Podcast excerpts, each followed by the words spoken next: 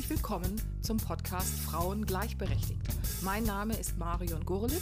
Ich bin die Gleichstellungsbeauftragte der Stadt Bad Oldesloe im Kreis Stormarn in Schleswig-Holstein. In diesem Infopodcast werde ich das Thema Frauen und Gleichberechtigung unter verschiedenen Aspekten gemeinsam mit meinen Gästen beleuchten. Heute habe ich Frau Jessica Mosbahi bei mir zu Gast für den Podcast Frauen gleichberechtigt. Frau Mosbai arbeitet bei Medica Mondiale. Aber erst einmal herzlich willkommen, liebe Frau Mosbai. Ja, vielen Dank für die Einladung, Frau Gurlitt. Frau Mosbai, vielleicht mögen Sie sich einmal selber vorstellen und was Sie für eine Funktion haben bei Medica Mondiale. Ja, sehr gerne. Wie gesagt, mein Name ist Jessica Mosbahi und ich arbeite schon seit fast 15 Jahren bei Medica Mondiale und zwar als Referentin für Menschenrechte und Politik. Das heißt, ich bin unter anderem dafür zuständig, politische Positionierungen der Organisation zu verfassen und mit PolitikerInnen auf Bundesebene ins Gespräch zu gehen. Dankeschön. Und wenn Sie so nett sind und für unsere Zuhörer und Zuhörerinnen einmal sagen, was ist eigentlich Medica Mondiale? Und seit wann gibt es diese Organisation? Ja, es gibt uns jetzt fast seit 30 Jahren. Nächstes Jahr im April ist das 30-jährige Jubiläum tatsächlich. Und wir sind eine Frauenrechts- und Hilfsorganisation, die während des Bosnienkrieges gegründet wurde. Und zwar ging es darum, dass wir überlebende Frauen von sexualisierter Kriegsgewalt unterstützen wollten. Damals ging es ja sehr breit durch die Medien, dass bosnische Frauen vergewaltigt werden, über Wochen und Monate in Lagern festgehalten worden sind, sexuell versklavt wurden. Und die Vereinten Nationen sind aber recht untätig geblieben und auch große internationale Hilfsorganisationen ähm, haben nicht wirklich etwas getan, nicht wirklich Unterstützung geleistet. Und Monika Hauser, die uns gegründet hat, gemeinsam mit bosnischen Fachfrauen und auch deutschen Unterstützerinnen, ist dann eben mitten ins Kriegsgebiet gereist und hat gesagt, es kann so nicht weitergehen. Wir müssen zum einen dieses Unrecht aufzeigen und deutlich machen, was da passiert. Und zum anderen müssen wir natürlich ganz konkret Hilfe leisten und die Frauen medizinisch versorgen und ihnen psychosoziale Unterstützung geben. Und das war sozusagen der Auslöser damals im Bosnienkrieg und dann entstand eben im April 1993 in Senica, das ist in Zentralbosnien, ein Frauentherapiezentrum, das sich um überlebende Frauen sexualisierter Kriegsgewalt gekümmert hat. Eine sehr, sehr wichtige Aufgabe, wie ich finde, und sehr mutig von den Frauen, die Medica Mondiale gegründet haben. Können Sie mir dann sagen, äh, in welchen Ländern ist Medica Mondiale heute tätig? Der Bosnienkrieg ist ja nun lange vorbei. Natürlich gibt es immer noch Auswirkungen dieser sexualisierten Kriegsgewalt bis heute. Aber in vielen anderen Ländern findet das ja auch statt. Wo ist Medica Mondiale zu finden?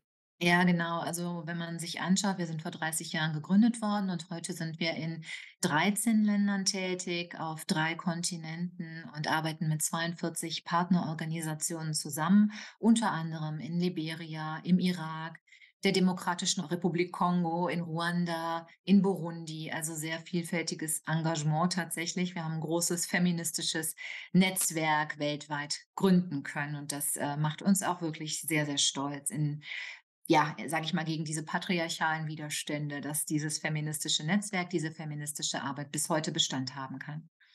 Darauf können Sie auch zu Recht stolz sein, wie ich finde. Dankeschön. Diese große Organisation arbeitet ja auch mit hauptamtlichen Mitarbeiterinnen. Ich weiß gar nicht, gibt es auch Mitarbeiter? Das äh, weiß ich nicht, aber vielleicht können Sie sich dazu noch mal äußern. Wie viele Menschen arbeiten hauptamtlich für Medica Mondiale und sind es nur Frauen? Ja, also heute arbeiten 57 hauptamtliche Mitarbeiterinnen in der Zentrale in Köln. Dort arbeiten tatsächlich Frauen beziehungsweise Personen, die sich als Frauen identifizieren.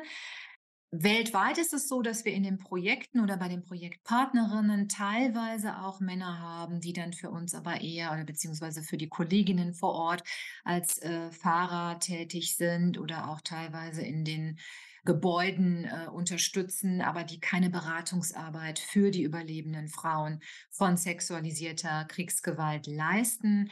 Das hat auch ein bisschen was mit den Ursprüngen unserer Arbeit zu tun, dass wir tatsächlich ja äh, Frauen unterstützen, die schwerste Gewalt erlebt haben Mhm. und damals ein Projekt von Frauen für Frauen gründen wollten. Das war die feministische Idee dahinter, was nicht bedeutet, dass Männer uns nicht auch unterstützten und auch von Anfang an immer unterstützt haben haben in unserer politischen Arbeit.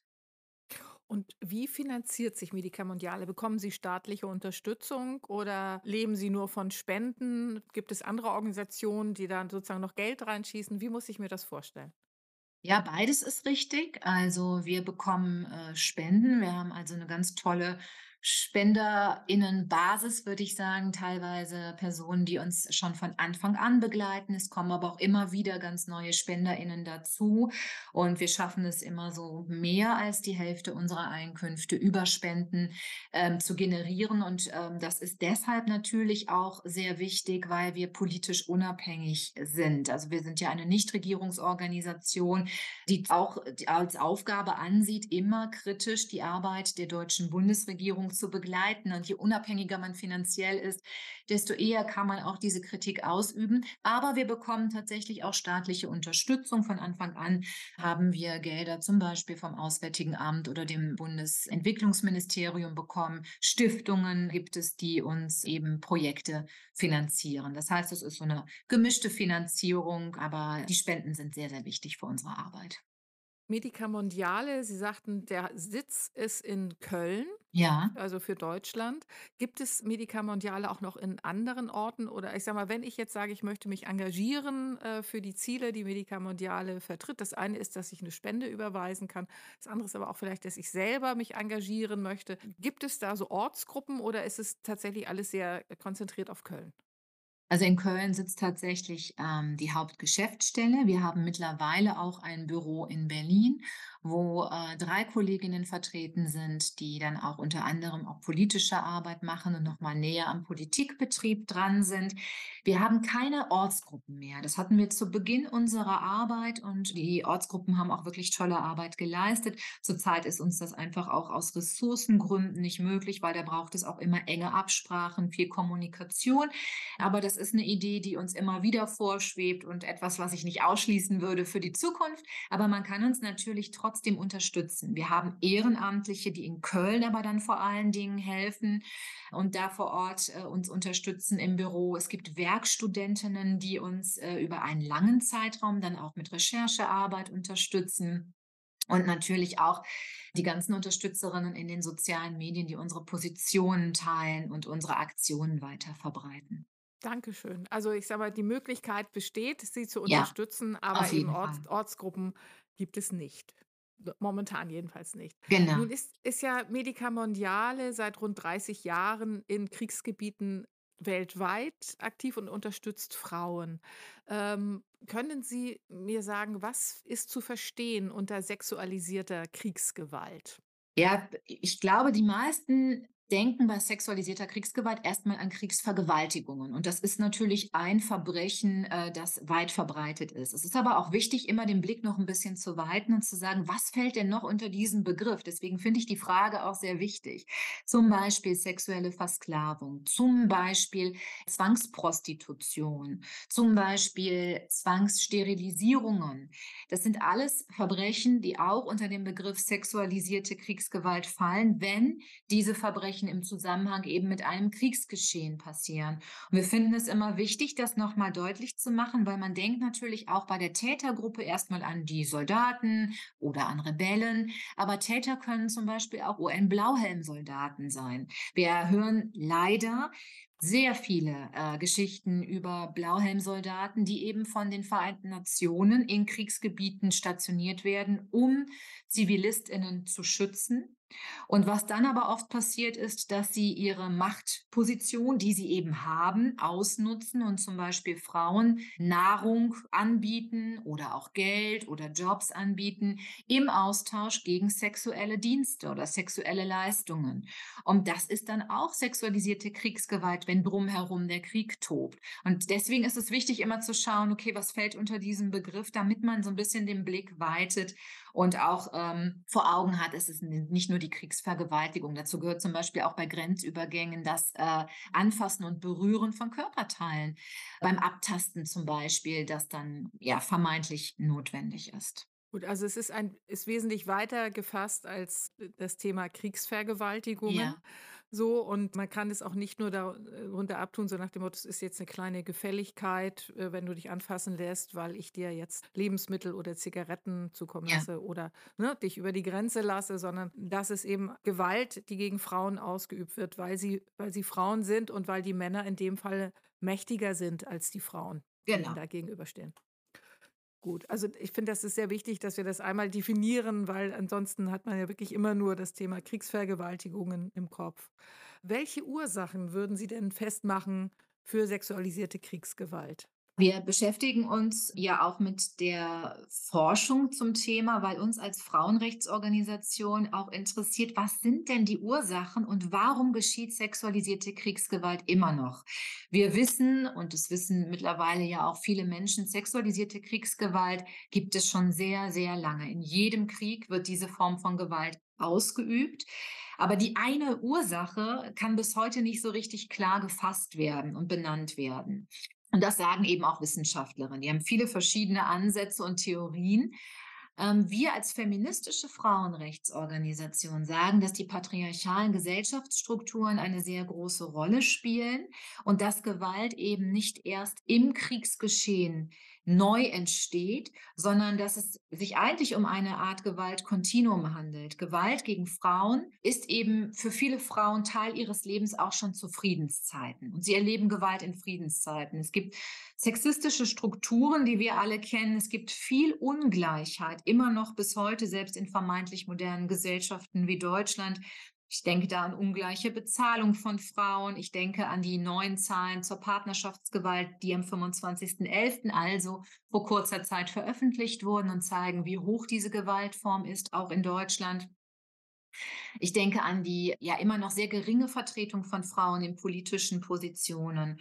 Und wir sagen, dass diese Gewalt in Kriegen dann sozusagen ihren Höhepunkt erreicht. Man muss sich vorstellen, in Kriegen bricht alles zusammen. Es gibt keine Rechtsordnung mehr. Es gibt keine staatlichen Strukturen mehr, die funktionieren und keine Kontrollmechanismen. Und diese dieser Zusammenbruch der staatlichen Ordnung wird ausgenutzt von Soldaten, die ja nun mal Macht haben, ähm, die zum Beispiel mit Waffen ausgestattet worden sind. Und diese Macht und dieser Zusammenbruch der Strukturen wird von Soldaten genutzt. Viele Historikerinnen sagen einfach, Soldaten vergewaltigen, weil sie die Gelegenheit dazu haben. Aber warum tun sie das? Es ist für uns oft eine unbefriedigende Antwort. Nur weil ich die Möglichkeit zu etwas habe, muss ich es ja längst noch nicht tun. Und wir sagen, diese Prägung schon zu Friedenszeiten, wie Fra mit Frauen umgegangen wird, wie auch Frauen abgewertet werden durch Sprache. Und die ungleiche Machtverteilung zwischen den, Gesell äh, zwischen den Geschlechtern führt dazu, dass im Krieg dann eben diese Macht genutzt wird, um Gewalt auszuüben. Und es ist auch, es hat sehr viel mit einer doch bis heute geprägten aggressiven Männlichkeit und auch einer sehr aggressiven Auslebung von Sexualität zu tun, durch die Jungs von klein auf doch sehr stark gesellschaftlich geprägt werden. Ich finde, das ist eine gute Erklärung und dass man sich das genau anschauen muss, was patriarchale Strukturen und was ein bestimmtes Frauenbild, das ja auch transportiert wird bei vielen Menschen sozusagen, dass Frauen dann weniger wert sind. Und wenn ich in Friedenszeiten schon Gewalt gegen Frauen habe, dann muss ich mich auch nicht wundern, wenn es im, im Krieg ähm, dann sozusagen noch einmal potenziert vorzufinden ist. Genau das, ja. Also ich kann dann ja sagen, dass patriarchales Denken sozusagen der Grund für sexualisierte Kriegsgewalt ist. Dass das die, sagen wir, die Basis ist. Ja, also wir sagen halt auf jeden Fall, wenn man wirklich an die Ursachen ran will, dann reicht es nicht, wenn man sich mit oberflächlichen Begründungen zufrieden gibt. Ich denke da an das Narrativ von sexualisierter Gewalt als Kriegswaffe. Da wird ja gesagt, sexualisierte Gewalt wird strategisch eingesetzt. Das, da gibt es einen ganz klaren Plan der militärischen Befehlshaber und da sagen die, wir setzen jetzt sexualisierte Gewalt als Waffe ein. Und das ist nicht ganz so einfach. Man muss sich nochmal überlegen, wie ist, wie ist diese Erklärung entstanden? Frauenrechtsaktivistinnen haben über Jahrzehnte versucht, dass das Thema sexualisierte Kriegsgewalt in die Wahrnehmung der Öffentlichkeit und der Politik kommt. Bis in die 1990er Jahre hinein wurden Kriegsvergewaltigungen und eben andere Formen von sexualisierter Gewalt als bedauerliches Nebenprodukt des Krieges betrachtet. Das passiert eben. Männer vergewaltigen, da können wir nichts machen. Und das wollten Frauenrechtsaktivistinnen verändern. Ihnen ging es darum, das Ausmaß dieser Gewalt deutlich zu machen und auch deutlich zu machen, wir haben es hier mit einer Menschenrechtsverletzung und mit einem schweren Verbrechen zu tun. Und das gelingt ein Stück weit über dieses Narrativ der Kriegswaffe. Und was auch richtig ist, es gibt tatsächlich Konflikte, in denen sexualisierte Kriegsgewalt strategisch eingesetzt wurde. Der Krieg in Bosnien und Herzegowina ist ein solcher Krieg. Da wurde das durch den Internationalen Strafgerichtshof für das ehemalige Jugoslawien auch bestätigt. Aber es gibt eben Kriege, in denen ist das nicht so leicht mit dem Nachweis, denn da steht nirgendwo, dass Kriegsvergewaltigungen angeordnet wurden. Es gibt Berichte aus dem Vietnamkrieg, dass Befehlshaber gesagt haben zu ihren Soldaten, everything you'll find is yours. Das heißt, alles, was du findest, gehört dir. Und das kann man nicht direkt juristisch dann als Beleg dafür nehmen, dass sexualisierte Kriegsgewalt strategisch angeordnet wurde. Aber so eine Aussage ermöglicht natürlich den Soldaten, dass sie das interpretieren können. Da kann man jetzt überlegen, wie gehe ich damit um, wie ordne ich das ein? Und das ist eben für viele äh, Soldaten eine Erlaubnis, eine indirekte Erlaubnis oder äh, Befürwortung von Vergewaltigung und sexualisierter Gewalt. Und ein aktuelles Beispiel, das mir immer wichtig ist, es wurden ja nachweislich schwerste Verbrechen in, äh, im Ukraine-Krieg in der Region Butscha begangen. Das ist in den Medien auch breit besprochen worden. Und es kam auch zu Vergewaltigungen. Und die Einheit, die äh, für diese Verbrechen auch verantwortlich ist, wurde im Nachgang von Präsident Putin ausgezeichnet. Und diese Auszeichnung steht exemplarisch auch dafür, dass äh, Präsident Putin ja das befürwortet, was da passiert ist. Und eben somit auch die Vergewaltigungen, die dort durchgeführt worden sind. Und genau von diesen indirekten, ja, ich sag mal, von, von so einer Animierung von, das ist in Ordnung, was du tust. Ich, ich, ich lobe dich sogar dafür, was du jetzt getan hast, spreche ich und denke, teilweise stimmt das mit der Strategie und das ist auch ein relevanter Aspekt. Aber im juristischen Nachweis ist es ganz selten nur wirklich dieser juristische Nachweis zu führen. Und die Erklärung greift zu kurz. Wir dürfen da nicht stehen bleiben. Wir müssen uns angucken, welche gesellschaftlichen Strukturen stecken denn hinter dieser Gewalt. Und da kommen wir einfach immer wieder auch auf das Patriarchat zurück. Das ist irgendwie eine, eine sehr beeindruckende Art, wie Sie das, wie das schildern, Frau Mosbay, muss ich sagen, und sehr nachvollziehbar. So, und ich denke, dass man natürlich nicht davon ausgehen kann, dass, dass jeder Mann, jeder Soldat ähm, automatisch auch vergewaltigt. Richtig. das würde ich jetzt erstmal nicht unterstellen, aber Genau. dass es leider sehr viele Männer gibt, wenn sie Soldaten sind, die dafür empfänglich sind, wenn sie eine bestimmte Vorgeschichte auch gehabt haben und eine direkte Anordnung, sozusagen ein direkter Befehl zur Vergewaltigung, der ist eben in der Regel nicht nachweisbar, wie Sie auch gesagt haben. Ne? Es wird dann, ne, so wie im Vietnamkrieg, alles, was ihr findet, das gehört euch. Das ist, ist dann sozusagen ähm, Interpretationssache. Man darf natürlich, wenn ich das noch ergänzen darf, nicht vergessen, dass militärische Strukturen ja sehr oft auch Gewalt befördern. Also qua Amtes wird natürlich im Militär Gewalt auch ausgeübt in Kriegen. Und es gibt eben auch da Forschung dazu, dass Einheiten, die sich vorher nicht gut kannten, die nicht über Jahre hinweg als Soldaten ausgebildet wurden gemeinsam, dass diese angehalten werden zu vergewaltigen, dann doch wiederum um sich miteinander zu verbrüdern und zu verbinden. Das ist das sogenannte Male Bonding. Darüber gibt es eben auch sehr viele Erkenntnisse mittlerweile, dass die Vergewaltigungen dazu führen sollen, dass die Männer sich miteinander solidarisieren und sich verbundener miteinander fühlen.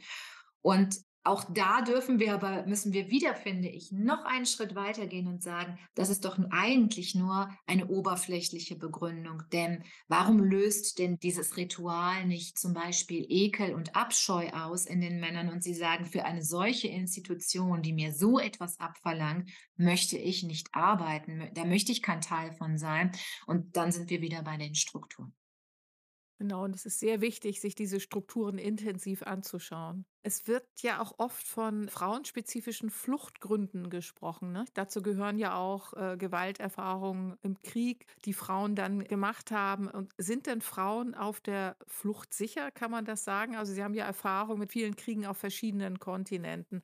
Oder ist es so, dass auf Frauen, die auf die Flucht gehen, weitere Gewalterfahrungen sozusagen lauern? So, ist ist das so eine Art Gewaltkontinuum, die da den Frauen, äh, begegnet? Wie würden Sie das einschätzen? Ja, genau. Das Wort Gewaltkontinuum benutzen wir auch sehr häufig in unserer Arbeit, um eben deutlich zu machen, dass Gewalt, sexualisierte Gewalt eben kein abgrenzbares Ereignis ist, das mit dem Krieg anfängt und bei Ende eines Krieges wieder aufhört. Wenn wir wissen, dass Frauen, um überhaupt fliehen zu können, sich oft zum Beispiel prostituieren, um erst einmal das Geld für eine Überfahrt zum Beispiel verdienen zu können. Da fängt es schon an mit der Gewalt. Frauen, die alleine fliehen oder mit ihren Kindern fliehen, sind ganz besonders gefährdet, sexualisierte Gewalt zu erleben. Sie haben eben keinen männlichen Beschützer dabei. Und die Schlepper verlangen eben sehr häufig von ihnen eben auch, dass äh, es dass die sexuelle Dienste anbieten. Wir wissen auch von den Gefangenenlagern in Libyen. Libyen ist ja berüchtigt dafür, dass, dass dort geflüchtete Menschen schwersten Menschenrechtsverletzungen ausgesetzt sind, Frauen und Männer, dass sie dort eben, ähm, dass Vergewaltigungen an der Tagesordnung sind. Es gibt Geschichten von nigerianischen Frauen, die die Flucht nach Italien geschafft haben und dann sind 80 Prozent von ihnen vermutlich im Menschenhandel gelandet.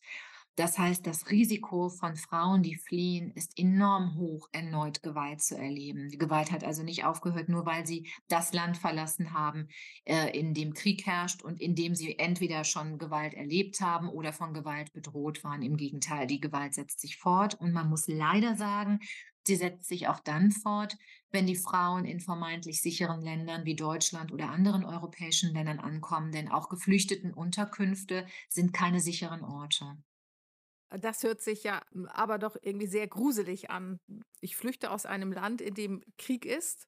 Ich erleide sozusagen Gewalt während meiner Flucht, muss mich zum Teil auch prostituieren, um das überhaupt die Flucht finanzieren zu können. Dann bin ich in einem europäischen Land und denke, ich bin in Sicherheit und bin dort weiterhin Gewalt ausgesetzt, muss sozusagen aufpassen, wenn ich den Raum verlasse und mich auf den Weg in die Küche mache, dass ich dort nicht sexualisierter Gewalt ausgesetzt bin. Das heißt ja, das sind ja schwerste Traumatisierungen, denen die Frauen und wahrscheinlich auch ihre Kinder, die mit ihnen geflohen sind, dann ausgesetzt sind. Ja, genau. Ja. Also man kann nicht sagen, dass alle Frauen traumatisiert sind, aber es sind doch einige Frauen haben Traumata und sexualisierte Kriegsgewalt ist eben ein ganz starker Eingriff in nicht nur körperlicher Eingriff, sondern auch in die seelische Integrität eines Menschen. Und die Frauen leiden sehr stark unter diesen Folgen. Also das, wir haben auch mal eine Langzeitstudie durchgeführt in Bosnien. Und da wurde das bestätigt, dass Frauen auch Jahrzehnte nach dem Krieg noch sehr stark unter den Folgen von sexualisierter Kriegsgewalt leiden aber auch aus dem Grund, weil die gesellschaftliche Unterstützung fehlt. Eben weil die Anerkennung dessen, was sie erlitten haben, die Anerkennung des Unrechts nicht passiert. Und zwar in vielen Ländern bis heute nicht passiert.